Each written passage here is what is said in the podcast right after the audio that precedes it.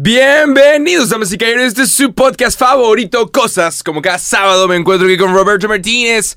Roberto, buenos y naranjas días. Sí, ¿Cómo hoy- estás? Hoy tenemos un tema, güey, el tema naranja, ¿cómo andas? Excelente. ¿Y tú? Es el último episodio en donde estamos disfrazados.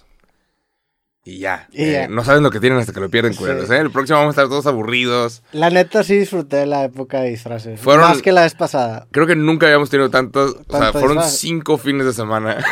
Empezamos con pelucas y luego cada capítulo sí teníamos disfraces. Y la neta es que los disfraces que, que teníamos tan chidos. Le echamos ganas. O sea, tú te disfrazaste de papas, te disfrazaste después de Caperucita Roja y ahora de Pedro Picapiedra. Ajá. Este, yo me disfracé de... De pies. De, de preso, de pies también nos disfrazamos. Ajá. Y de, de vampiro, de Drácula Hot dog. y de hot dog. La neta, Comenten- grandes disfraces. Comenten cuál fue su disfraz favorito en conjunto e individual, nada A- más. Aparte me pasó que a raíz de que en este podcast eh, salimos disfrazados, mucha gente me buscó para pedirme ahora disfraces. No mucha gente, pero gente cercana me pidió. ¿Neta? Entonces presté disfraces, lo cual está chido. Neta, Ajá. que me das los del el, el jocho. Ajá, güey. el hot dog era el más... Es que el hot dog está cabrón, güey. Está chido, güey. Pero sí, sí tuve varias peticiones de prestar el disfraz y ahorita está prestado y que lo Sí. disfruten, la neta. Es que al final, sí, es que si, si lo. Si tocas el tema de forma aislada, de que sí, güey, disfrazarnos para un podcast, se escucha raro, pero al final todos es de, güey, qué chido. Lo ves y es de, qué chido, güey.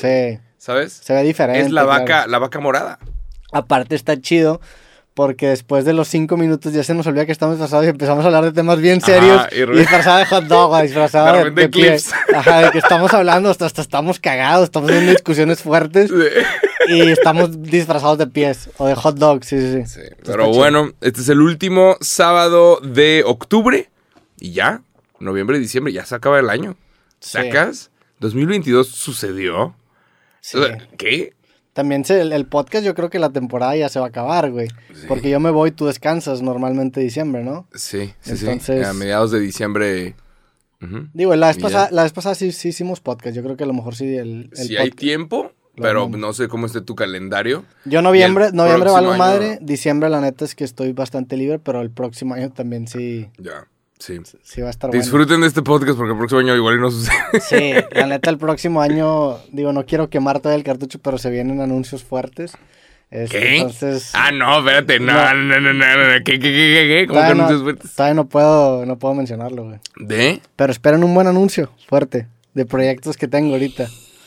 Te voy a preguntar eso fuera de cámara, pues. Sí. Pero bueno, hablemos de otra cosa. Cambiando Es de... que, es que dices anuncios fuertes y puede ser literalmente cualquier cosa, Puede ¿sabes? ser cualquier cosa. sí. Puede ser tu incursión a la política. Puede ser o- cualquier cosa. Fíjate que hay una, hay una entrevista de un güey que siempre cito mucho, que se llama Chelson, un peleador, Ok. eh, un ex peleador. Y el güey, durante un tiempo, el vato peleó contra Anderson Silva, que era uno de los, de los, pues es uno de los más grandes, que ahorita Pelea- ahorita pelea contra Jake Paul. Pero en su prime, el güey, la neta es que era muy bueno y se armó una campaña de tirarle mierda a Anderson Silva hasta que eventualmente le dio la pelea por el título. Pelearon por el título cuando Anderson Silva estaba en su prime, estaba destruyendo a todos, tenía unos knockouts espectaculares que si tú ves el highlight reel son de esa época y el vato daba miedo. Este güey le valió madre, le, mentaba a la madre, empezaba, o sea, lo empezaba a, a insultar para provocarlo. Pelearon, y la pelea la dominó completamente Chael Sonnen, o sea, le iba a quitar el cinturón. Y 20 segundos antes de que se acabe la pelea, Anderson Silva lo somete, ya lo estaba dominando en el piso y de repente le hace un triángulo y lo ahorca y el güey tapea. Y para mí es el momento más triste de las artes marciales mixtas porque ¿Por? Pues porque es, es un güey que, un, que se ap- aparenta ser un vato malo, pero una vez que lo conoces te empiezas a dar cuenta de que el güey entiende muy bien el negocio y luego se empezó a salir una historia de que el vato quería ser campeón porque le había prometido a su papá que era lo que iba a hacer cuando, metió, cuando se mete a las artes marciales mixtas, su papá después muere, entonces como que nunca fue campeón y se quedó muy cerca, güey, se quedó a 20 segundos. Y hay muchas historias, también un- una pelea por el campeonato que él gana, como el otro güey no dio el peso, no le dieron el cinturón, entonces mamás así, güey. Total, el vato eh, en, en la segunda pelea, porque el vato pierde y después se pelea otra vez y le dan la revancha contra Anderson Silva, eh, el güey empieza dominando y acaba, acaba perdiendo. Ahora sí, ya Anderson Silva la es que le ganó bien. Y después sale un escándalo de antidoping y el vato lo suspenden dos, dos años. Qué Que es parte, la neta es parte de su, de su esencia, o sea, tiene mucho que ver. Entonces el vato se mete a la política, güey, el güey se hace político. Y creo que, hace- que se hace senador o se hace diputado en, en- allá en, en Estados Unidos, no recuerdo qué puesto, güey. Ok. Total, el vato se metió en un escándalo bien cabrón por lavado de dinero, güey. Uh, o sea, el vato también era un hijo de la verga. Entonces Ajá. el vato sale de, de su puesto político y pues se, se genera este escándalo de antidoping y lavado de, de dinero. Y después cuando regresa, eh, está haciendo promoción para su próxima pelea una vez que se acaba la suspensión. Y le preguntan sobre este escándalo político. Le dicen, oye, güey, ¿qué pedo con, con, con el tema de la política y que te iban a meter a la cárcel? El vato dice, yo entré a la política y salí de la única manera en la que tienes que salir. En esposas. o sea, esposado. Y se me hizo una declaración muy gángster, güey. Digo, Sí, se pasó de lanza. Sí, la neta ajá. hizo un crimen, güey. Sí, lamentablemente. O sea, si fuera un luchador, si fuera cualquier sí. cosa, está chistoso, pero como es política. Pero es tan gran orador que inclusive Claro. con todo eso es de los vatos más queridos de artes marciales mixtas. Ya. Y el vato se aventaba unas declaraciones bien cabronas en contra de los brasileños, pero era tan buen orador, güey. Y aparte el vato tenía es- tantos huevos, porque el güey, por ejemplo, ya, ya voy a terminar con esta historia, el vato grabaron una temporada del, del reality show de, de la UFC que se llama The Ultimate Fighter. Ajá. Y el vato lo grabó contra otro güey que se llama Vanderlei Silva, que era en su momento también de los más cabrones, también brasileño. Y el vato fue a Brasil a grabar el reality show con puros brasileños después de haberle tirado tanta mierda a Brasil cuando peleaba Ah. Anderson. Entonces tiene unos huevotes el vato Dinero. que Sí. no había manera de no respetarlo, güey. Eh, Está cabrón. Pero sí. Entonces, Entonces vas a entrar aquí a la política. ¿o no, no, no, no voy a entrar a la política, pero, pero el estar vestido de, de preso me recordó esa, esa declaración. Ya. Qué cabrón. ¿Viste alguna vez la serie Orange is the New Black? No, nunca lo he visto. Ya, yo tampoco. Pero traen, traen naranja y están en la cárcel. ajá, y son mujeres, ¿no? Sí, es como, ajá, es una historia de cárcel de mujeres, nada Sí. más. ¿Qué- ¿Qué dice tu número? ¿No es alguna de estas Es, secretas? es mi matrícula, güey. De 020-694. hecho, recientemente grabé un podcast con un güey que estuvo preso. Que va a salir próximamente. Es un güey que ya ha ido al. al- ya, ya es la segunda vez que viene al podcast, un rapero. Ok. eh, y estuvo preso y me platicaba hasta el tema de la matrícula. Y ahí en la cárcel te, no te dicen por tu nombre, te dicen por tu matrícula. Y te dicen por los últimos tres dígitos. O sea, yo sería 694, por ejemplo. Mm, Pero sí. un número par. Ojalá que nunca esté en la cárcel. Ya. Es un lugar que no quiero visitar. Sí, claro. Sí. Sí, no, hay que, hay que ser una mamadota para terminar la cárcel. No, ¿no? es quién sabe, güey. Cuando escuches la historia de este vato que fue al podcast, que ya la ha contado, pero aquí sí la contó a detalle, va a decir de que a la verga. El vato no hizo nada, o cuando menos esa impresión me dio, digo, yo, yo no, no es como que estuve ahí en el delito que se le acusó, pero yo concluyo, o sea, yo terminé del podcast y dije, a la verga, este vato no hizo nada, un güey que se parecía a él hizo un delito y el vato acabó en el bot. No Entonces, mames. quién sabe, güey. Tengo un compa que tiene un nombre muy común. No, no voy a decir su nombre, pero Roberto ponle tú, ponle tú un Juan Pérez, Ok. ¿sabes? Y cada que cruza Estados Unidos lo detienen porque existe un Juan Pérez, Que se pasó de lanza. sí, Sí, un Juan Pérez que hizo algo y está siendo buscado en Estados Unidos. Entonces aquí mi compa, cada que cruza con el pasaporte mexicano, lo tienen que detener y preguntarle si no es el Juan Pérez que ellos están buscando que asesinó a alguien en el 98. Ah, ok, es un vato buscado. Ajá, es alguien, sí, tiene un- el mismo nombre que alguien que está siendo buscado por las autoridades. Ya. Y yo de, ah, Fíjate que cuando estaba, no sé he contado esta historia, pero cuando estaba en, en secundaria, estaba en- me acuerdo, estaba en primero de secundaria, hubo un escándalo en, en mi escuela porque salió que uno de los profesores que daba clases en mi escuela tenía antecedentes penales en Kansas City o no sé en qué ciudad. Ok. Y el vato ¿Era un gringo? Era, era gringo y Ok. daba clases aquí en, en, en Monterrey. Y te estoy hablando de que eran antecedentes penales de hace 30 años. O sea, era un crimen que cometió cuando él era joven. Creo que tenía que ver con tráfico de drogas o algo así. O sea, o, o no, o no, no, no tráfico, posesión de drogas. Era algo, creo que tenía posesión de drogas. A lo mejor lo torcieron con un churro o algo así. Pero te estoy hablando que esto era en el 2006, cuando estaba muchísimo más tabuizado este tipo de delitos. Ahorita, pues digo, ahorita ya está despenalizado. Sí. Pero, pero, pero en su momento era un big deal. Y de hecho es una mamada que, que haya sido un big deal. Pero total, el vato tenía antecedentes penales y no me acuerdo cómo salió eh, a la información a la luz. Era cuando Google se empezaba a popularizar, Internet se estaba empezando a popularizar y segura- sí seguramente alguien googleó el nombre del, del profesor y acabó saliendo en, en esta página de buscados en Kansas de 1900 no sé cuánto. Y el profesor huyó, güey. Se fue. Pues no, yo nunca lo volví a... Digo, yo, a mí nunca me dio clases. Era, daba clases como en tercero secundaria y yo estaba en primero secundaria. Pero no, o lo corrieron o renunció o ya no se volvió a aparecer. Qué cabrón. Pero qué cabrón que te persigue un delito 30 años, güey. Un error. Un error. El vato... Un error. A, a- a los testimonios que tengo de la gente que lo conocía era que, güey, era un tipazo. Seguramente en su adolescencia, pues se, se haber drogado, y lo, lo agarró la policía y le llevó la chingada. Eh, al final del día hay que ver la foto en grande. Hay una cosa que se llama, y lo aprendí, lo aprendí teniendo una conversación con alguien, pero hay una cosa que se llama ser fichado. Una cosa es que te detengan, una cosa es que te paren y estés de que detenido por X o Y por un ratito, y otra cosa es que te fichen. Una vez que te fichan, ya tienes antecedentes criminales. Hayas sido eh, culpable o no, una vez fichado y ya tienes antecedentes criminales, y con eso pierdes tu visa, y con eso pierdes el permiso para entrar a la mitad del planeta Tierra. O sea, el planeta Tierra entero, Australia, Japón, todo el continente asiático, de hecho, eh, lugares en Norteamérica, no sé si Estados Unidos y Canadá juntos, pero hay muchos lugares que es de, tienes antecedentes, antecedentes penales, no puedes pasar aquí, Sí. porque no queremos los criminales del mundo. Y, y wow, nada más, o sea, puedes cometer un error, te fichan, O puedes, y con o- eso ya no puedes viajar alrededor del mundo. O, o, güey, puedes literalmente no hacer algo, no hacer nada, y que una autoridad por algo te, te fiche, por algo que no hiciste y se te arruina tu vida, que es la, gran, Sí. es la gran ironía de las prisiones, que en teoría una prisión es un centro de readaptación social, y muchas veces acaban teniendo el efecto inverso, porque uno, si te meten un crimen, si te meten, por ejemplo, por posesión de marihuana en su momento, te meten a un lugar en donde hay criminales que pueden ser altamente peligrosos, en donde tienes muchas veces que corromperte a ti mismo para poder sobrevivir. Entonces, en lugar de readaptarte por esa pequeña falla que tuviste, te acaba corrompiendo todavía más. Entonces, sales a la sociedad, vienes con estos contactos ahora, con estas influencias y acaba teniendo un, un- un efecto contrario. Esto sumado al, lo que tú estás diciendo de estar fichado, que no, no solamente te, te impide viajar, sino que también te impide estar contratado, Sí. te impide de- de llevar una vida con normalidad y acaba teniendo el efecto inverso para muchas personas. Mucha gente que entra a la cárcel, en lugar de ayudarlo, lo acaba perjudicando completamente. Y es la gran, ironía, eh, la gran ironía de las prisiones. Exacto. Qué locura, ¿no? Sí, pero bueno, hablemos de, de tu disfraz ahora. un disfraz un poquito más alegre. Sí.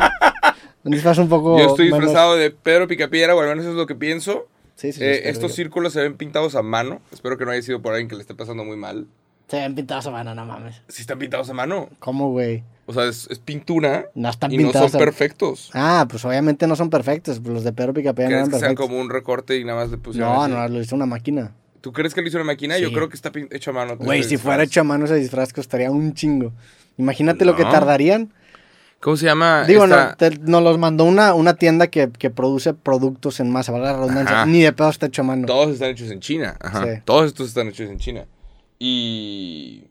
¿Cómo se llama? Ah, ¿viste el escandalito de Shane? ¿Quién o es? Shein. Esta, esta marca de, de ropa china que es súper barata y que es ahorita la marca de fast fashion más grande del Mm. mundo. No, no vi, no vi el escándalo, pero vi otro escándalo, pero platícame primero el tuyo. Ah, los de Shane. eh, hubo una periodista que logró meterse a una de las fábricas que es proveedor de Shane, que tiene fábricas alrededor de, de China y parece que en otro país también. Y descubrieron que las condiciones de los, de los empleados eran esclavos. O sea, las condiciones eran trabajas de lunes a domingo, En China. 18 horas al día, te pagan 40 centavos por prenda que hagas y si cagas una prenda, te quitan dos tercios de tu paga ese día. No mames. Entonces ganan al final del mes como 500 dólares, pero, o sea, nada más tienen un día de descanso en todo el mes. Y China, sus leyes laborales están medio medio, pero incluso para China eso es ilegal. Sí. O sea, es ilegal ese tipo de cosas. Suena ilegal, güey. Ajá. Entonces, pues ya salió que Shane tiene esclavos. O sea, ¿Y, y Shane es una marca de dónde? de China. Ah, es de China. Pero es, aparentemente, es un sitio en donde de repente la falda te cuesta 3 dólares. Sí, Entonces sí, las morras sí. van y se compran cuatro faldas. Sí conozco la, la, la marca, pero no sabía si era gringa, mexicana inclusive. Porque también en México son muy grandes, ¿no? Sí, claro, es un mercado enorme. Y hay mucha gente que incluso compra cosas de Shane y las vende en, los mercados de pulgas. Sí, yo, el escándalo que, que me enteré que no es un escándalo, es una pendejada, pero en el, en el fin de semana hubo un- una, una cartelera de la UFC muy grande y uno de los güeyes al careo fue con una camisa que la buscaron y era una camisa de Shane que costaba 6 dólares. Lo cual, digo, no tiene nada de malo, pero se generó un mame porque muchos de los atletas pues van con, con trajes bien, Sí. bien caros y, es- pegan a y- la mamada. y este güey se fue con una camisa que la neta estaba chida, tenía elefantitos Ajá. y le costó 6 dólares, lo cual a mí se me hizo chido. O sea, yo dije, güey, carnal, qué chido que estás en ese nivel porque el vato, lana no le falta. Y, y tienes ese pedo de decir, güey, esa camisa, está- esa camisa está chida, vale 6 dólares, va, se arma. Alguien era- se la debe haber dado. Era, la- te la voy a buscar, era TJ Dillashaw. Era, era una, es que como fue en Abu Dhabi, eh, Como que la compró por ahí o qué. Sí, lo vi en Twitter, güey, quién sabe. Era esta camisa, esta camisa la, la buscaron que tenía elefantitos. Ah, está padre. Está chida, es una gran camisa, güey. Y se ve mamona, o sea, dice que- ah, la verga. Es que hay gente que se ve bien, no importa qué le pongas. Sí. ¿Sabes? Y hay raza que se pone ropa de lujo y madre mía porque intenta compensar ciertas cosas. Hay, Está hay chida. algo que me dijo, me acuerdo Gus Gris en un podcast, que no sé qué tan cierto sea, pero tenía mucho sentido, es que muchas de las personas que son ricas acaban comprando imitaciones de marcas porque como tú entiendes o sabes su estatus económico, como que no se los cuestionas, ¿no? Entonces, si una persona que se ve cagalana o que tiene cierto estatus trae un reloj, pues no es como que lo vas a andar vivoreando para ver si es original o pirata. no Entonces, tiene nada que demostrar. no tiene nada que Entonces acaban diciendo que, güey, no va a gastar 5 mil dólares por este pedo. Mejor gasto uno, digo, son réplicas como quiera caras, gasto 600. Ujú, Eh, güey, la, la diferencia es casi, casi impercibible, ujú. Este, imperceptible, perdón, o no sé cuál sea la palabra, pero, pero me, me dijo que muchas personas hacen eso. Y eso fue un testimonio ese de que, güey, yo qué chingados tengo que demostrar, carnal. Sí. Tú sabes cuánto gano, yo soy, yo he sido campeón del UFC. Si me quiero comprar una camisa de 6 dólares, me la compro. Se me hace chido. Hay mucha gente que tiene mucho dinero y pasa debajo del radar. Y eso es lo que buscan. Ya está, está con madre. Sí, Así. claro. Y también hay mucha raza que intenta, que, que se mete de marcas de lujo. Y pues depende de cada quien. Hay gente que te lo puede justificar, que no, me gusta el diseño, no, me gusta la calidad. Pero también hay raza que es porque está intentando compensar otras cosas. Sí, el, el, Ha habido incluso afroamericanos que se han quejado de eso, de que, güey, ¿por qué, por qué los negros queremos ponernos pinches joyas? ¿Por qué te quieres poner? O sea, ¿qué sientes que te falta? ¿Por qué los blancos no se están poniendo joyas en el puto cuello? ¿Por qué tú sientes que tienes que agregarte esto para decir que tienes valor? ¿Por qué no te sientes bien así como estás? sí. Porque tú ves a, a los más ricos, eh, ninguno tiene un cinturón Gucci. Ninguno tiene pendeja de media de lujo. O sea, Sí. tú ves a los más ricos, tú ves a... Vas a Estados Unidos, tipo Las Vegas, y tú ves a pinches gringos en chanclas y shorts y tú sabes que el cabrón es millonario. Hay raza que se, se ve que tienen el varo que, que Sí, es. digo, el, el- el- está bien interesante todo esto porque tiene mucho que ver con las métricas con las que estas personas... Y, y tiene que ver con Maslow, que siempre menciona la pinche pirámide de Maslow, pero pues es muy cierto. O sea, en un principio, en, o, o la pirámide de Maslow, esta pirámide de necesidades, y las primeras necesidades o las- los primeros niveles se resuelven con, en principio con comida, con agua, con dónde vivir. Y llegas a un punto en donde tus problemas literalmente se resuelven con dinero. Entonces, si tú naces en una situación pues no, no, de, no de comodidad, no de riqueza, para ti la manera de alcanzar el siguiente estilo de vida es mediante dinero. Entonces tú buscas comprobarle a tu círculo social que ya lo hiciste y tu única forma de comprobarlo es mediante posesiones materiales. Entonces por eso cuando, y, y- y entiendo que puede ser polémica esta declaración, pero generalmente cuando se viene de abajo se busca esta ostentosidad Sí. porque literalmente el dinero por mucho tiempo era lo que solucionaba tus problemas. Oye, carnal, tengo que trabajar dos turnos. Pues el tener dinero me hace ya no tener que trabajarlo. ¿Cómo demuestro que ya estoy en otra posición? Mediante estos lujos.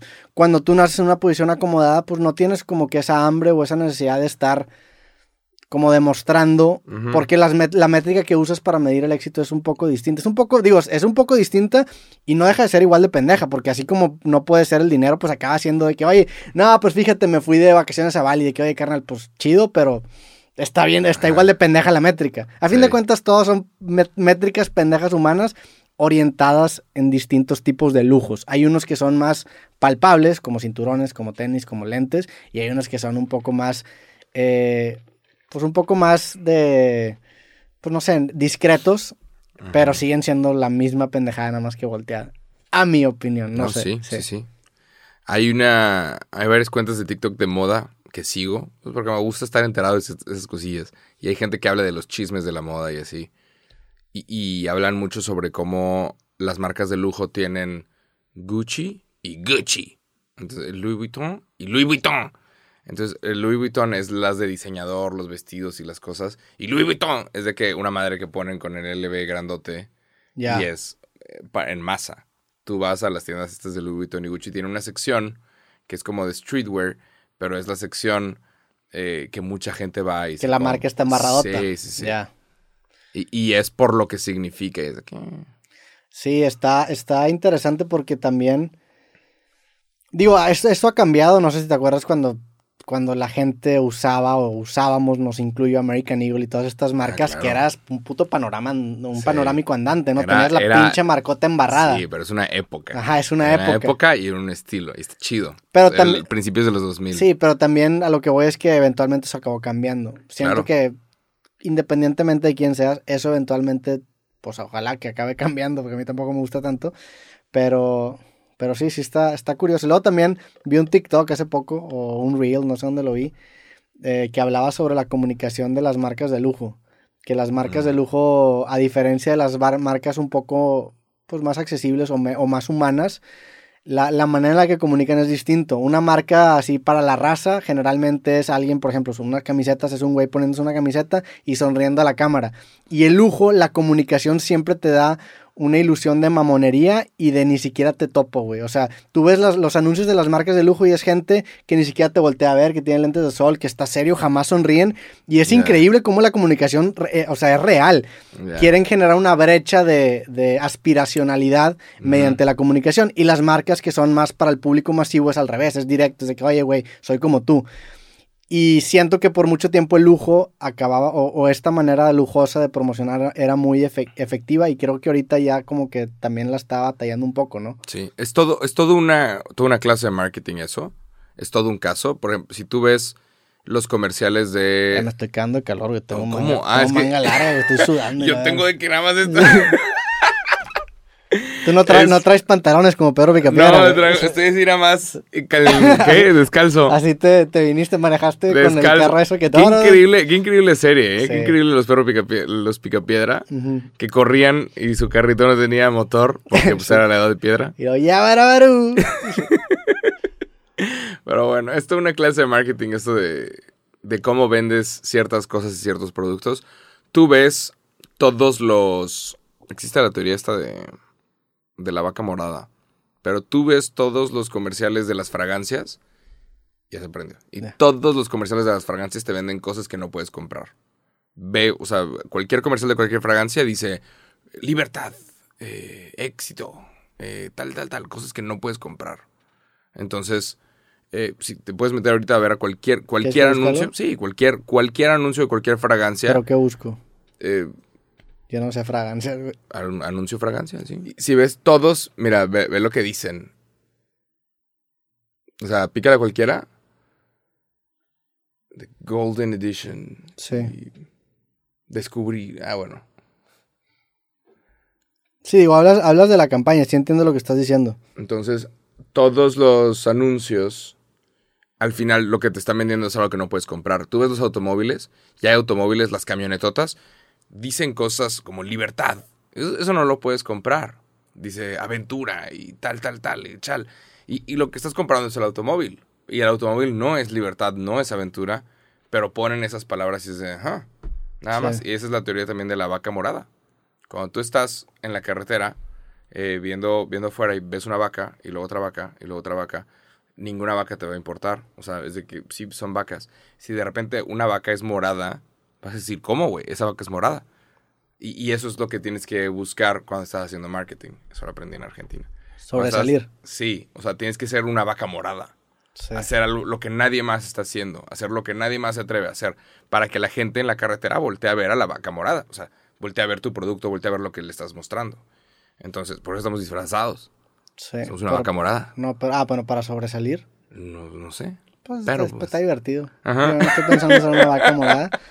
Pero sí, digo, el, el marketing a mí me gusta mucho. Eh, yo he estudiado algunos de los, de los, más que nada en los 70s me, me clavé mucho con los marqueteros que había ahí. Pero a mí cuando el marketing me pierde es cuando se empieza a aplicar a sí mismo. O sea, cuando el marquetero se empieza a vender como este güey.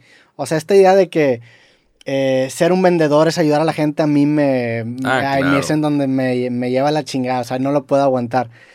Y el, el marketing se vuelve esta, esta actividad eh, que consta en prometer de más y vender de menos. Lo cual no tiene de malo, digo, a fin de cuentas, pues cada quien vende sus propios servicios. Pero cuando se aplica a sí mismo y se generan estas figuras mesiánicas en donde yo te estoy ayudando para que me compres esto, es de que no, carnal, me estás haciendo pendejo y me estás haciendo comprar esto chingón. Te lo Depende, respeto. tiene que lo haber algún producto que esté chido, ¿no? Tiene Sí, que no, que- o sea, a lo, a lo que voy es de que, oye, pues a fin de cuentas, si a mí me dan ganas de comprar esto, pues carnal, qué buen trabajo me hiciste. cumplir una satisfacción. Pero ya que me digas, no, hombre, güey, la neta es que yo soy un filántropo y yo estoy ayudando a la humanidad, te digo, oye, güey, tampoco te me quieras qué pasar de lanza. O sea, cuando el marketing se aplica a sí mismo es en donde a mí se me pierde completamente. Que esto es muy actual. Ah, en los pues. 70s, los marqueteros eran unos hijos de puta y decías de que este hijo de puta es una verga, pero es un hijo de puta. Los marqueteros de hoy son como que estas figuras mesiánicas y de que no, yo estoy ayudando a la humanidad y de carnal tampoco. ¿En, en Monterrey conoces muchos? En redes sociales, la neta. Los que hablan de marketing en redes sociales eh, caen muchas veces en este, en este pedo. Pero también Es la gente ya se está dando cuenta. Es una industria subsidiada. Las agencias de marketing. Al menos en Monterrey. O sea, como todas las marcas se tardan de 90 a 180 días en pagar, muchas veces tienen que pedir estos eh, inversionistas ángeles. Necesitan a alguien que les esté ofreciendo, dando dinero para poder pagar los salarios eh, mensuales. Es una industria subsidiada. Aquí en el DF también, Sí. el marketing. Es una industria... Pues digo, cual- cualquier persona que colabora con grandes marcas tienen estos problemas de los pagos diferidos, que es una mamada. Nada más. Pero sí. Pues Pero, bueno. yup. Eh, ¿Sabías que la, la primera película que vi en mi vida fue la, la de Pedro Picapiedra? La de las ¿Neta? Picapiedras, la, la live action. Qué padre está el live action, eh. Digo, no lo recuerdo porque salió en el 93 y yo tenía No. un año, pero mis papás me cuentan que fue la primera vez que me llevaron al cine y que vomité en el cine. Pero, pero viste esa película, la, he viste visto después. Sí, sí, sí. ¿Viste la escena en donde está jugando boliche Sí, güey. Y le hace como que a alguien que le chupe la mano o no sé Sí, qué sí. y lo boliche? Está chistoso. Es, es una gran película y es una crítica al capitalismo también, Eh. porque Pedro se vuelve loco y acaba pisoteando a Pablo y luego como que se... Ah, Como en un casino, ¿no? Algo Sí, así. y luego se, se, se quiere reivindicar y se acaba reivindicando, pero es una película que critica el capitalismo, el capitalismo glotón. Sí. Está muy buena. Este, sí, la neta es una gran película y aparte está la peculiaridad de que mi papá se parece mucho al actor de Pedro Picapiedra. güey. ¿La neta? Antes más, porque estaba más que chetón y más joven también, pero, pero se parecía mucho ese, ese güey. Y ahí andan. Sí. ¿Y qué más? Hasta íbamos a hablar también de lo de Kanye West. Ah, sí. ¿Viste ese pedo? ¿Qué, Wow. qué pasó? Digo, yo vi, una- yo vi un podcast del ex Friedman Kanye West. Kanye West. Siento que Kanye West no está bien. Y eso se tiene que decir primero. Sí, yo también. Siento que el güey no está bien. Vi su documental y te muestra el mismo documental de Kanye West que a veces como que se le van las, las cabras, se le van las canicas.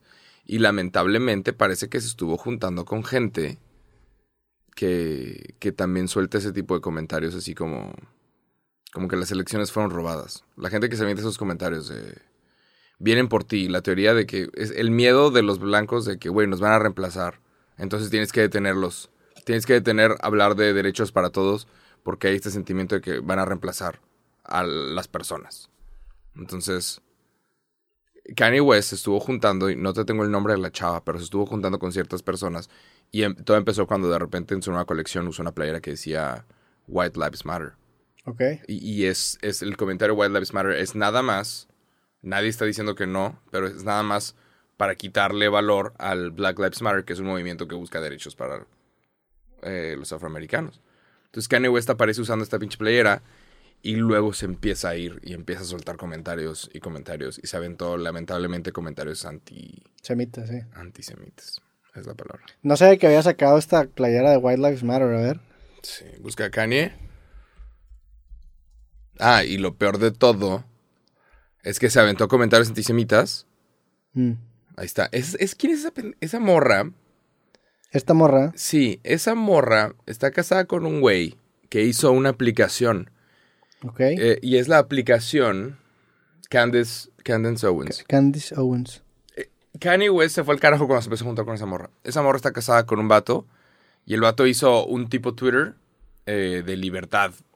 Entonces cuando bloquean a Donald Trump del Twitter original, se va a esta otra Ah, se aplicación. llama Freedom, ¿no? Una cosa así. Sí, la, la sí. aplicación que sacó Trump. Ajá, bueno, Truth, se llama Truth. Bueno, esta morra ya está convenciendo a Kanye de que compre esa aplicación. Es de que, güey, ¿qué? Y, y creo que hay mucho, o sea, creo que Kanye necesita ayuda, nada más. Sí. Creo que nadie lo está ayudando. Y lamentablemente Kanye se aventó unos comentarios en contra de los judíos. Y hubo gente el día de ayer en Los Ángeles que dijo, Kanye tiene razón, nos quieren reemplazar. Y, empiezan a hacer saludos nazis y madre media en la carretera. carretera en Los Ángeles. Sí, yo lo que, lo que escuché del podcast, este que la neta se lo recomiendo, muy bueno, este vato Lex Friedman para mí es un, un crack. Eh, invitó a Kanye, también respeto para Kanye que fue al Chile, a, a- fue con un vato judío a que lo confrontara, y no nada más un judío, un vato que es un puto genio, el vato da clases en, de, de- de inteligencia artificial en universidades bien pasadas de lanza. Y empezaron a hablar sobre este tema. Y el güey como que tuvo malas experiencias de negocio con distintos eh, dueños de marcas y disqueras que dio la casualidad de que eran judíos y empezó a agarrar esta retórica de en contra de los judíos o que la agenda judía o los negocios judíos. Y este vato le decía, oye carnal, pues qué mal pedo que te hicieron esto, dio la casualidad de que sea judío, pero si tú compartes este tipo de mensajes, estás incentivando el odio hacia una comunidad, eso no está chido. Si quieres realmente combatir esto, señala a las personas individualmente, independientemente de que sean judíos, a lo mejor también son hombres, no te enfoques en su religión o en su raza, sino enfócate en las personas. Exacto. Y a mí ese mensaje se me hace muy poderoso para cualquier causa social.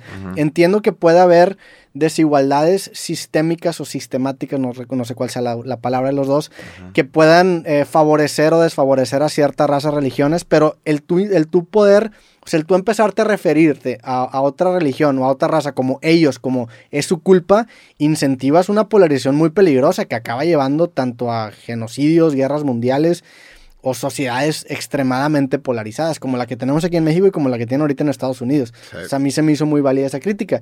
Y ahora, yo también creo que Kanye no está muy bien. Se me hace un vato brillante, o sea, se me hace un güey que tú lo escuchas hablar y dices, ah, está diciendo pura pendejada. Pero si te enfocas en lo que está diciendo, el vato es brillante, güey. Y es algo que, que siempre digo, que nada, seguramente tienes, tuvo suerte en haber dicho esto. Y, y lo, los- sigues escuchando y acaba dando unas, unas, unos argumentos que dices, a la madre, este dato le gira bien cabrón. Por ejemplo, hablaba sobre este funeral de Virgil, que era como un diseñador, ¿no? Sí. Y el güey decía, el, el güey empezaba a hablar sobre lo que él quería decir en el funeral y que no le dejaron subirse.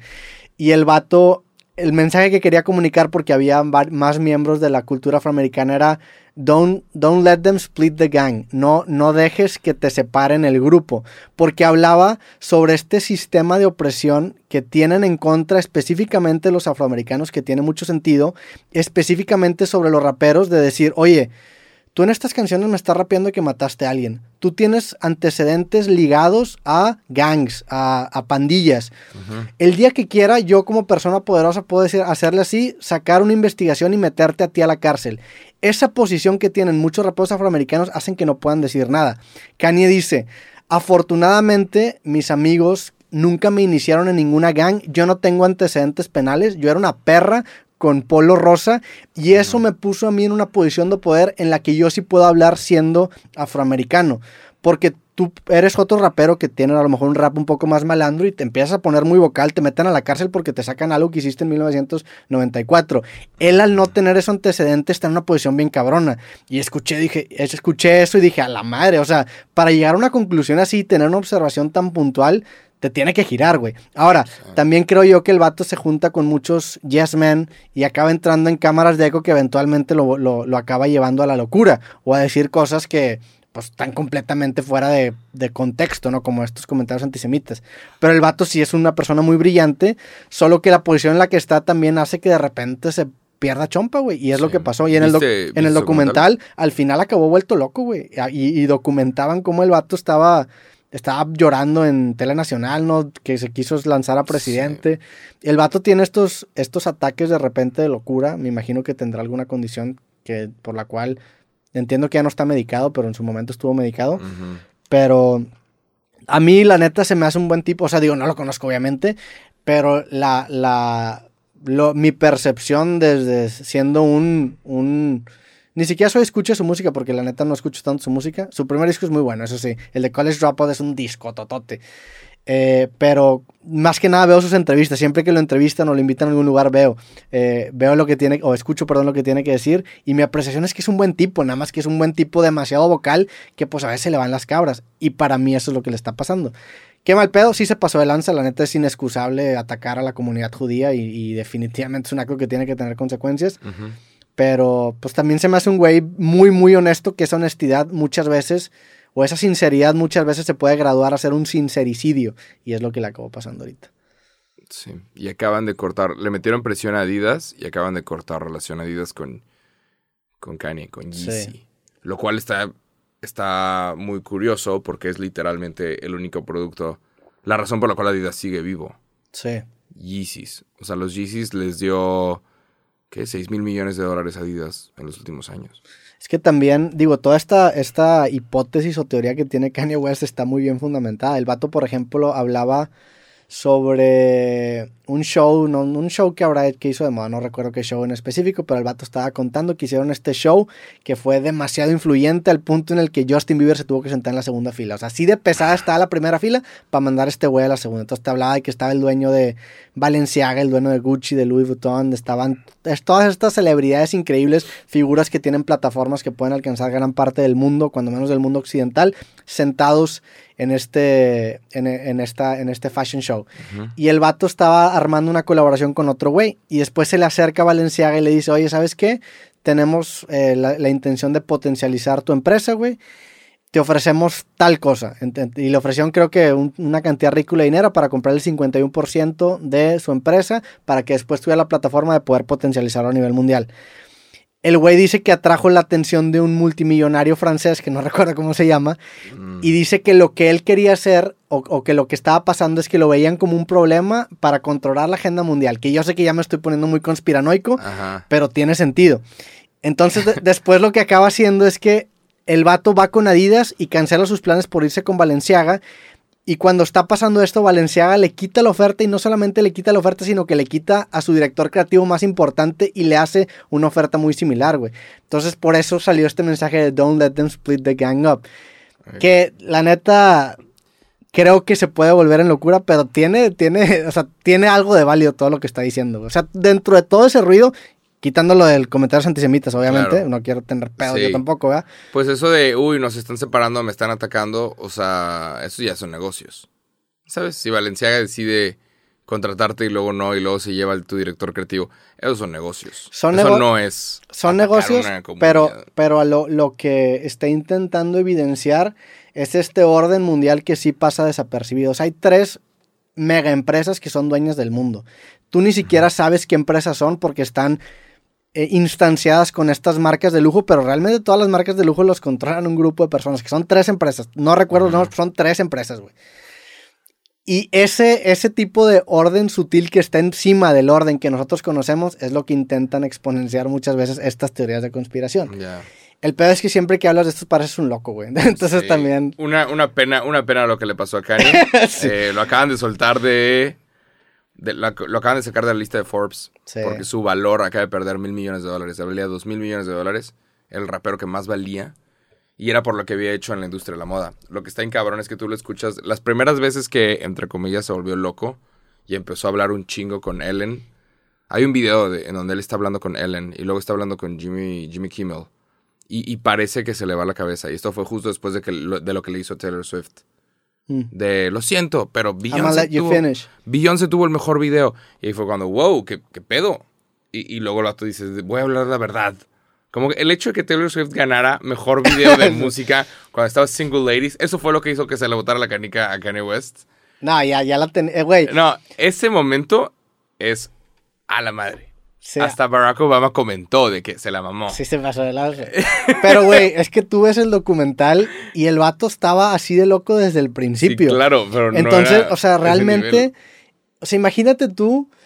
El, el, y el documental por eso es increíble, güey, porque el vato está diciendo unas mamadas cuando está empezando que se acabaron haciendo realidad, de que yo voy a ser el, el máximo exponente, el Steve Jobs, el siguiente filósofo carnal, es uno de los diseñadores de moda más importantes de la historia ya en este momento. O sea, el impacto cultural que ha tenido está muy cabrón. Y el hecho de que lo haya dicho desde que estaba, desde que era un nadie, güey, lo vuelve impresionante. El problema es que si mantienes esa misma comunicación ya con tanto poder, puede acabar en esto. Cosa, a mí sí me da la impresión de que es un vato realmente sin filtros. Pero es un vato que siento yo que busca su verdad y es un güey que creo que tiene buenas intenciones, pero se le bota la canica por también por su ego. O sea, tiene un ego muy grande. El vato realmente se cree tocado por Dios, se cree un genio, se cree el, nuevo Aristóteles, el nuevo Sócrates. Y eso, evidentemente, también lo acaba perjudicando. Sí. Es un güey muy brillante con mucho talento, pero, pero no para tanto. Hay una aparición en la tele que tiene Kanye West en donde el vato dice Steve Jobs, Walt Disney, me. Y es de, todos de que verga, ¿cómo, güey? ¿Cómo? Espérate, pendejo. Güey. O sea, se empieza a comparar de que Tommy Hilfiger, Calvin Klein, yo. Y empieza así a mencionar nombres cabrones y luego yo. Entonces el rato empieza a hacer este tipo, ¿sabes? Empieza a levantar cabrón y eso nunca le gusta a la gente. A la gente, ¿cómo? ¿Por qué se quede mucho? ¿Por qué dice? Eso no le gusta a la gente, pero resulta que el cabrón, cuando saca su primer drop de los Yeezys, se acaba en cinco minutos. Y es de que, a la verga, ni siquiera Calvin Klein está haciendo eso, güey. Nadie, está- nadie tiene fila afuera porque acabas de sacar un producto. El, Y el luego se empezaron a revender los Sí. Yeezys a, a precios estúpidos. Entonces fue de que, madres, ¿tendrá razón este güey? ¿Tiene razón? Y luego obviamente le caló porque Virgil Abloh se fue para Louis Vuitton. Y el puesto que Kanye quería. Y tiene una entrevista con Sway. ¿La, la viste? Sí, no, no la vi. Sway, este vato que tiene sí un super gorrito. El vato también se está yendo y está diciendo, sí, que Tommy Hilfiger y Calvin Klein y Louis Vuitton. y, y, y Sway le dice, ¿y por qué no, en lugar de tú buscar trabajar para estas marcas, o tú buscar hacer algo con estas marcas como con Adidas, ¿por qué no haces tu propia cosa? Y Kanye West le dice, y eso es enorme, You ain't got the answers, Sway. You ain't got the an-" De que tú no tienes las respuestas. Tú no tienes las respuestas. Y, y se enoja tanto con Sway que a Sway Eso sí lo he visto. por 10 años le dije, la gente se lo tomaba en la calle, You ain't got the answers. You- y al final, hace, hace como dos meses, en una entrevista, Kanye dice, sí, es que creo que mi error fue querer trabajar con todas las marcas, eh, en cuando lo que en realidad yo tenía que hacer era sacar mi propia cosa. Y, y el vato dice, yo sé que todos van a decir, oh, qué locura, Sway siempre tuvo la razón. Y vato dice, sí, Sway siempre tuvo la razón. no mames. Diez años después le, le dio, le regresó lo que le había quitado a Sway. Sí. ¿Qué es eso? Lo que está cabrón es que Kanye West habla mucha mierda, pero sus números lo, lo vaquean. Sus números es, sí, hay fila para comprar todos los putos Yeezys. Pero es que se vuelve un juego, y eso es el marketing, se vuelve un juego del huevo y la gallina, porque vende un chingo, definitivamente tiene talento, y definitivamente lo que hace es, es- es impactante. Sin embargo, lo que lo hace sobresalir y llevarlo al siguiente nivel es la excesiva confianza que tiene en sí mismo. Sí. Y se nota esa confianza tan auténtica que acabas volteando y dices, a la madre, este vato realmente cree que es la, Dios. Dios. O sea, Se- es, se es la, es, autodenomina. es la reencarnación de Dios, güey. Y no solamente eso, dices, a la madre, no, sol- no lo piensa ahorita porque es súper exitoso, lo piensa desde que el vato hacía beats para otros raperos. Desde ahí tenía esa, ese ego. Entonces, me pongo yo en la posición de Kanye y digo, güey, ¿Cómo verga me estás diciendo que no haga lo que me llevó de ser un güey que no era nadie a ser una de las máximas figuras en la actualidad, güey? Sí. Para bien o para mal. Entonces es ese conflicto que siento yo que tiene él. Ajá. Pero, digo, Eh. a, a mí se me hace una persona sumamente interesante, güey. Creo que ahorita Adidas, Adidas está en un problema porque literalmente la semana pasada sacaron un nuevo color de Yeezys. Es de, güey, es tu tenis más popular en este momento. Es la razón por la cual no te fuiste al carajo. Pasó mucho, salió hace poquito un artículo de, de las marcas que se retiraron, entre comillas, de Rusia. Que de repente tú ves, uy, Apple ya no está en Rusia. Uy, Levi's ya no está en Rusia. Tú vas a, a Levi's en Rusia, esto lo hizo un reportero. Vas a Levi's en Rusia y los nuevos jeans, que es una marca que en lugar de Levi's se llama JNS Jeans. eh, tú checas la etiqueta y es la misma etiqueta, misma fábrica, mismo todo. Y, y este vato lo que está diciendo es, muchas marcas dijeron que se retiraban de Rusia, nada más cambiaron el nombre y no se van a ir de un mercado de más de 100 millones de personas. No, se, no se están realmente retirando.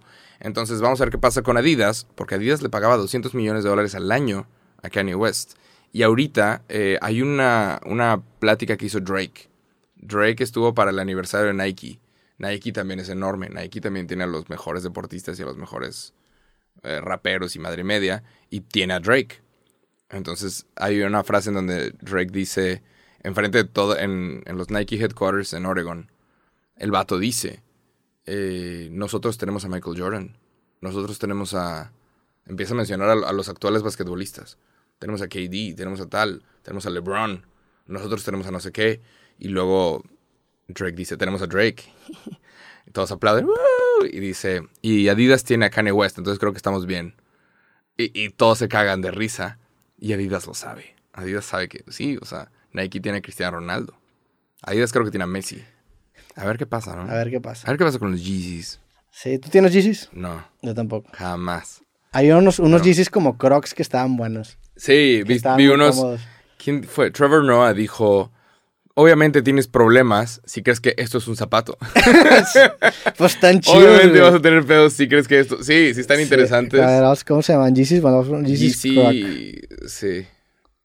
Sí, es que esa, esa locura. Son como Y- patas y, de ve, los, aliens, están, güey. los revenden. Es que se acabaron, güey. Se agotan. Entonces, cuando Kanye West dice, soy un genio y todo lo que yo hago sí tiene razón, pues es- se agotaron, güey. O sea, si los quieres ahorita, lo, nada más los consigues en reventa. No existen en la tienda. Sí. Están Ahora, agotados. Yo, yo soy muy, no, y aquí sí lo hablo de ignorancia, no sé qué tanto in- injerencia tengan, por ejemplo, Adidas en, en, en, en las plataformas de reventa. Si les cobrará comisión por darles producto para que se vendan No, en reventa. a Adidas le conviene que se acaben. Y ya es problema del revendedor revenderlo por ganancia o no. Adidas lo que hace es, yo ya me acabé mi stock. Yo puedo pensar en lo siguiente y no tengo esta merma. No tengo cosas de las cuales me tengo que deshacer. Esos son problemas buenos. Sí, claro. Pero... Pues sí. Esos están chidos, esos la neta sí me ¿Te gustan. gustaron? O sea, sé- y me los, me los he probado, están muy cómodos. Pues consíguelos porque están a punto de agotarse. Ah, no y ya no van a volver a Sí, salir. no, pues ni pedas. Está cabrón. Este vale Eh, 6,000 6,500, Güey, el de al lado. pesos. ¿Ese? ¿Qué? ¿29 mil varos por los Yeezys? Este es un, un Croc Valenciaga. Pero este me hace que es pirata, ¿no? O si existe ese Mm, pedo. No, sí debe ser Valenciaga. Es una estupidez. Sí. Valenciaga también es ridículo. Valen 6.500 bolas este pedo. Están chidos, la neta. Para el aeropuerto sí, sí se aplicaría. Para llegar todo mamón al, al aeropuerto. de esos. Es que qué calcetín usas de debajo de, ¿no? Sí, eso sí. Pero bueno, Kanye West. La neta, qué mal pedo lo de los comentarios antisemitas y... Y pues la neta, si, si realmente está mal, ojalá que consiga ayuda, güey. Sí. Bueno, ¿qué más, güey? ¿Algo más que... algún Eh, tema que traigas? Deja de checar si tengo temas. Fui a Las Vegas. Ah, ¿cómo te fue, güey? Fuiste La al puta festival. madre, güey. Esa es la historia de terror Sí, a de hoy, güey. a Me lleva esa la historia. verga. Eh, estaba muy emocionado por. ¿Cómo se llama? Por el When espectáculo. we were young. When We Were Young, el festival. Conseguí boletos para el día uno. ¿Por qué? Pues porque quiero ir, quería ir el día uno. No quiero. Ah, conseguiste para el día uno Sí, nada más. sí, sí, en reventa y cabrón. Pero yo no quería el día dos. Yo no quiero que la banda diga, güey, ya tocamos ayer. Y que sea con el mismo show, el, el show, ¿sabes? O el, Digo, el pues- chiste repetido. Yo quería el día uno. Todos los shows de, de todos los comediantes, todas las bandas lo repiten en tantas Claro, horas que ya vale madre. Pero quieres como el día uno, ¿sabes? Si, si Eh. el show va a suceder tres veces, quieres tener, eh, ¿sabes? Yo prefiero el día 3 que el 1. El 2 sí te la ¿El compro tres? que no me gusta. ta- O sea, el último me gusta más que el primero. Ajá, y en domingo, eh, Sí. era, era el sábado. Y era el primer sábado de, de tres fechas. Sí, cierto. En tu... Bueno, es que luego estamos llenos. En tu caso, a lo mejor sí iba a pedir también el 1. Te la doy. lamentablemente, eh, una Sí, hora antes de que empezara el festival, eh, me llega una notificación de que oye, tus boletos han sido cancelados. Yo dije, puta No madre, me hicieron pendejo. Me, me revendieron boletos y ahora están cancelados. ¿Los compraste que en Stop Hub o en...? En Vivid Seats. en Vivid es lo mismo que. Sí, es lo mismo que Stop Hub. Ujú. Y. Está cabrón la aplicación. Y Sí. me, me sale, oye, se han cancelado tus boletos, aquí está tu reembolso. Y luego me llega la notificación, se ha cancelado el festival. Y yo, ¿cómo? güey? Faltaba una hora para que abrieran puertas. Ya había gente esperando en el festival. Güey, qué mal Ya había gente disfrazada, güey, con maquillaje. Había raza en Las Vegas, en todas Las Vegas, gente disfrazada como el cabrón de My Chemical Romance, pero con el traje y todo. Y fue de verga, qué horror. Nada más. Sí, vi, un- una historia de un amigo, le mando saludos, Miguel Abreu, que puso que también había ido al festival y, y puso de que estos güeyes lograron que una generación de adultos emo se pongan tristes. Sí, wow. Entonces, de repente cancelan porque hubo una tormenta de viento y luego se volvió tormenta de arena. Que aparentemente eso es algo muy común en el desierto. sí.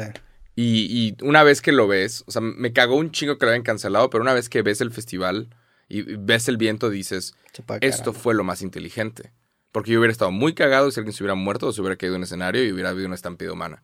O sea, fue muy inteligente porque ahora el festival va a estar vivo por mucho tiempo. Pero tú, tú sentiste los vientos muy cabrón, o sea, Sí. sí dijiste que a la verga. Sí, sí, sí. En algún momento, o sea, estaba, si estabas afuera, de repente llegaba un viento y se volaban las gorras de todos. O sea, Mm. toda la gente que estaba afuera se volaban los lentes pues de la estaba gente. muy cabrón. Y era de que de verdad fuerte y dices, ok, vamos a meternos al casino. Y queríamos ir, Regina y yo, al lugar que tú nos recomendaste de Cosmopolitan. Ah, la pizza secreta, pero, pero sordo, ¿eh? No hay que comprar. Aparentemente, pero estaba como a 15 minutos y el es- estaba muy fuerte y fue es, que, es una, es una pizza secreta en el tercer piso del Cosmopolitan que es secreta, pero ya cada vez que voy está más lleno, güey. Mm, Pero es, deliciosa esa pizza y no tiene letrero, no está anunciada. ¿Neta? Está ¿Y muy cómo muy le iba a encontrar? ¿Pizza? Te vas al tercer piso y, y va- vas a empezar a ver gente comiendo pizza. Ya. Aparentemente cerca de una nieve, un helado. Una nieve que se llama. Milk, que es muy buena, que es, que es sabor leche de cereal. O sea, cuando te comes el cereal, la leche que queda, a eso sabe la, el helado, la nieve. Muy, muy bueno, güey. Yo, yo, Si yo, alguien conoce Las Vegas, eres tú. yo me he hecho muy fan de la gastronomía, así, ni, ni siquiera la, la mamona, o sea, como que la... O sea, sí he ido a un rest- uno que otro restaurante, pero no a los más pasados de lanza. Pero así como que la comida, no sé, como que las gemitas que están en el punto medio, eso sí las conozco bastante bien. Ya.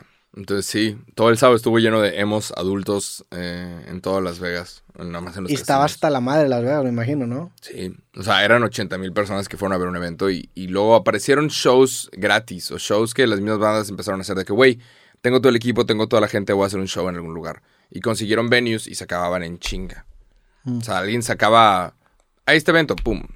Y de repente tocaba Red Gym Suit Apparatus, se acabó en chinga y ya dejaban pasar la gente. Sí, pues había un chingo de gente ansiosa por ir a lugares, güey. Sí, todos estaban de, güey, necesito un show, necesito algo. ¿Y cuándo- Katy Perry se llenó también. ¿Cuándo, ¿Cuándo regresaste? Digo, para Katy Perry le salió cabrón el tiro. Bueno, Ujú. me imagino que como que ya se hubiera llenado o no. Sí. No, sí. Y Katy Perry tiene, ¿cómo se llama? Resident. Antecedentes emo. Ah, Katy Perry empezó en el Vans Rapture. sí. Entonces, Sí, tocaba guitarra acústica. sí. Tenía... Antes era como más folcoso, ¿no? Katy Perry. Y ya. ¿Cuánto, tiempo, cuánto tiempo estuviste ahí? Fui nada más el fin de semana. Que es, es de Pero acuerdo con ayer, gente. llegaste hoy, Llegué el domingo. al domingo. Pero eh, de acuerdo con gente es lo saludable que tienes que hacer. Como, güey, fin de semana, dos noches máximo.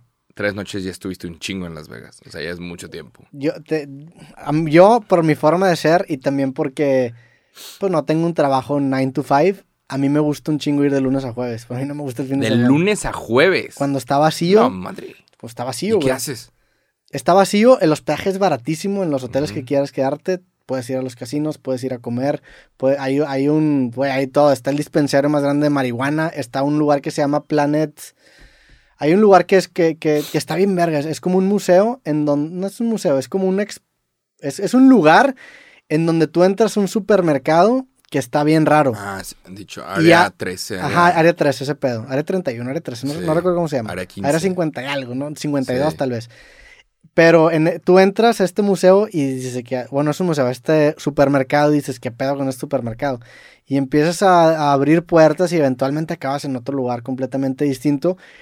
Y se trata la exposición de que tú tengas que descubrir qué chingados pasó, güey. Entonces vas tú y dices que a la mar y, y de repente ves grabaciones y, y videos y como que tú vas conectando los puntos. Y la vez pasada que, que fuiste ahí como unas 3, 4 horas y estás viendo documentos, investigando, está muy cabrón. Ese lugar está muy chido. Hay como que cosas así, güey. Órale. Eh, y a mí me gusta mucho Las Vegas. Antes no me gustaba tanto, el año pasado me, me hice bastante fan. Por eso de ir lunes a jueves. Está bien cabrón ir lunes a jueves. O a veces lunes a sábados igual a la OF o perdón, lunes a domingos igual a la UFC, pero si no... Es mucho tiempo, güey. Pero es que hay muchas cosas. semana. Güey, es Disney para Yo adultos. fui al casino a perder dinero, güey. Estuvo cabrón. Fíjate que yo al casino no voy mucho. No, voy, juego, juego póker cuando voy al casino, pero así estar en maquinitas o en Yo fui a, fui a la ruleta. La ruleta me, me, da, me da risa. Está Sí. chido. De que, ay, vamos a poner tanto en, en este número a ver si sale. Vi que le apostaste una carrera de caballos, ¿no? Sí.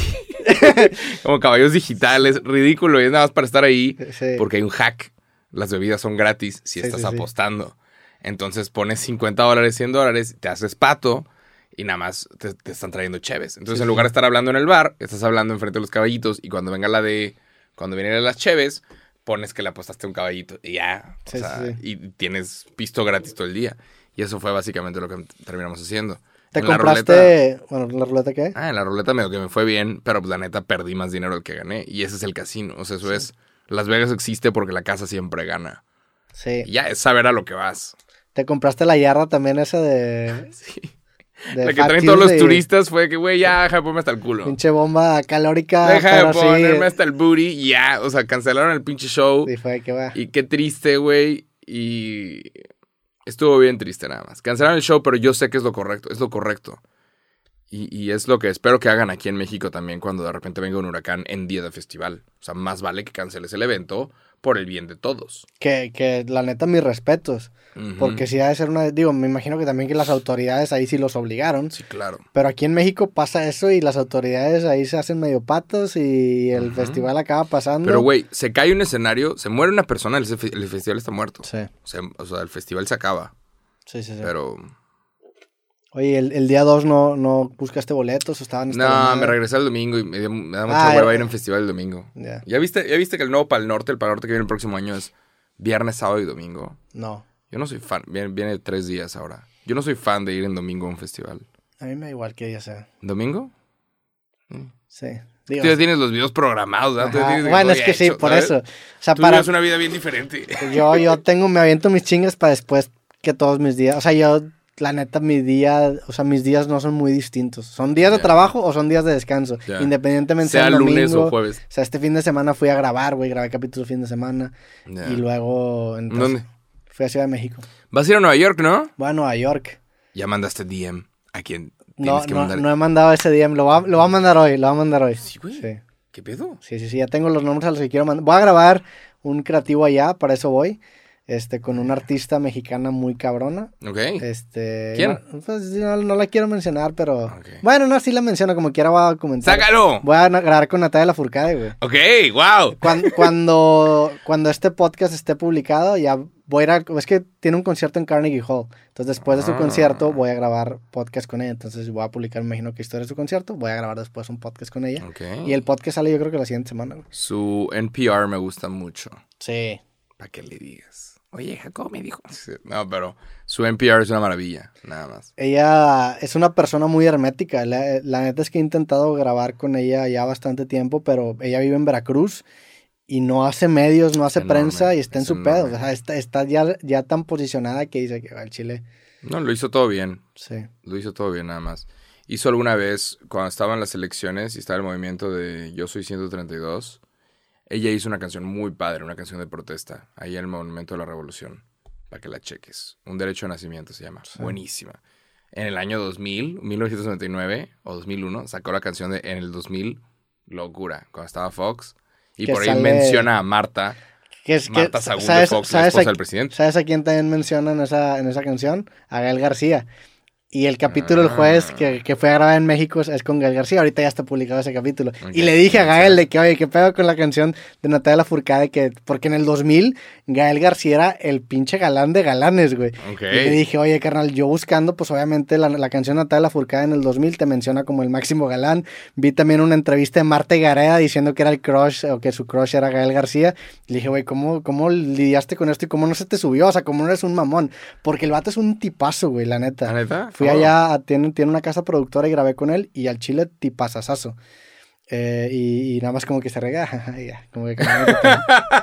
este Sí, estoy bien bueno. sí, que la sí estoy bien chida, ¿qué, qué le hago? Pero, pero gran tipo el vato. Qué padre Natalia Lafourcade. Sí, so- Mándale soy muy fan. Yo la primera vez, la primera vez que fui a un evento público y sentí de que, a la madre, o sea, me- que me pidieron muchas fotos, que dije que, ok, esto, esto del internet está, o sea, ya como que lo dimensionas fuera de la pantalla, no mames, estas 100 mil personas, aquí está, o sea, si se empiezan a, a plasmar en el mundo real. Fue en un concierto de Natalia Furcada aquí en Monterrey, en escena, en escena Monterrey, hace, hace un chingo. Ahí estaba presentando el disco de Hasta la Raíz. Que antes de ese disco había sacado un disco que no recuerdo cómo se llama, pero era un, era un, era un tributo a Agustín Lara, que es un gran compositor mexicano, Ujú. y de ahí salieron varias canciones. Este, y cuando presenta este disco Hasta la Raíz, que fue el disco que le acabó mandando a, a hacer un hit Grammys. De internacional, llenó completamente escena, o sea, ella le quedaba chiquito, estaba completamente abarrotada y me acuerdo que yo estaba hasta atrás de escena y un chingo de gente se me acercó y, y tengo bien marcado ese momento en mi carrera de decir de que, órale, estos videos sí los ve gente real. ¿Qué año fue eso? Pues yo creo que habrá sido hace unos 7, 8 años, güey. Órale. Sí. Ya. Qué chingón. Sí, creo que es como, como, como cuando estaba empezando creativo, a lo mejor 2016, 2015 por ahí. Órale. Pero sí, la neta sí estoy emocionado. Natalia Lafourcade. Wow. El Carnegie Hall. ¿Va a ser el Carnegie Hall? Sí, Aparentemente la... es un, es un lugar icónico para presentarte. Tiene nombre. ¿Cómo se llama eso? Los lugares de música. Venues, gigs. No, pero también es... Sí, es donde tocan los mejores. Sí. más. O sea, aparentemente los mejores, los mejores cuerdas tocan en el Carnegie Hall. Entonces, es un espectáculo. Sí, tocar en el Carnegie Hall es... Es lo, lo mejor que puedes hacer. Sí. Hay, hay- hay distintos tipos de mejor, porque un Madison Square Garden, por ejemplo, es de popularidad, Claro. pero eh, según yo es como el Auditorio Nacional y el Foro Sol, por ejemplo, que el Auditorio Nacional le caen menos personas que el Foro Sol, pero el Auditorio Nacional representa en México un hito y un logro muy importante en la carrera porque incluso no cualquiera puede tocar o presentarse, te tiene que aprobar como que un comité. Me imagino que Carnegie Hall tiene como que esa, ese filtro también y por eso es de que no mames Carnegie Hall. Pero sí. Qué cool. Su NPR está chido. Sí, la neta lo, lo recomendamos, el Tiny Desk. Sí. NPR es National Public Radio. Sí. Entonces es su hora nacional. Y tú puedes comprar boletos para ver eso, ¿sabías? Puedes ¿Para comprar ver qué? tickets para ver los, los Tiny Desks. ¿Neta? Ajá. No sabía, güey. O sea, pero no sé si te dicen exactamente qué artista o, o vas y puede ser cualquier cosa. Pero puedes comprar boletos para ir al Tiny Desk. Ya. Creo que está en Washington. Sí, ahorita el- ese formato del Tiny Desk ya cambió porque ahora ya los artistas los mandan, ¿no? Sí. Vi el de Trueno, que está chido, la neta, pero, pero sí se perdió esa esencia de grabarlo en la En la oficinita. oficina. el de Trueno está cabrón, el de Zetangana está cabrón. La neta, el formato del Tiny Desk es muy, Sí. muy bueno. Sí, pero está, está más padre cuando era en el, en el lugar, ¿no? Pues está diferente. A mí se me da un poco de nostalgia del lugar, obviamente. Porque es, güey, lo estás haciendo en un cuartito. Y Y aquí ya, le- íntimo. y aquí ya se vuelve un, más Es un, un, video, es un video de música. Pues es un concierto, sí. Ajá. Pero no es un video de música porque sí está performeado o sí, o sí está interpretado en, en el momento y sí, y me imagino que hay limitaciones técnicas de como los unplugged, que Ajá. antes era que, oye, güey, pues en teoría no puedes usar cosas electrónicas Ajá. o eléctricas. Pero bueno, con esto terminamos el episodio. Straight up, fue La- el episodio naranja. La portada del día de hoy, eh, somos tú y yo simpsonizados por Simpson Chile. Los vas a poner contra la otra portada, que aparentemente ya ganó. ganó, güey. Ya, ya no sé ni en qué podcast estoy, ¿sabes? Pinches portadas. Quieres cancelar el concurso, güey. no, déjalo. Está chido, o sea, a mí me entretiene, güey, y, y, y también incentiva a la gente a... Porque nos mandaron tantas portadas que está chido generar como que este concurso. Y a mí aparte me entretiene, güey.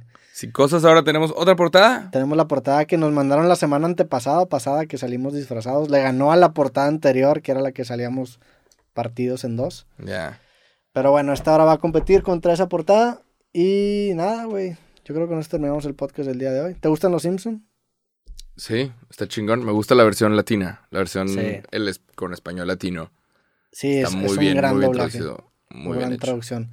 Y los capítulos de Halloween de los Simpsons están cabrones. Sí. Los especiales de Halloween están cabrones. Son mis, Sí. mis capítulos favoritos de los Simpsons.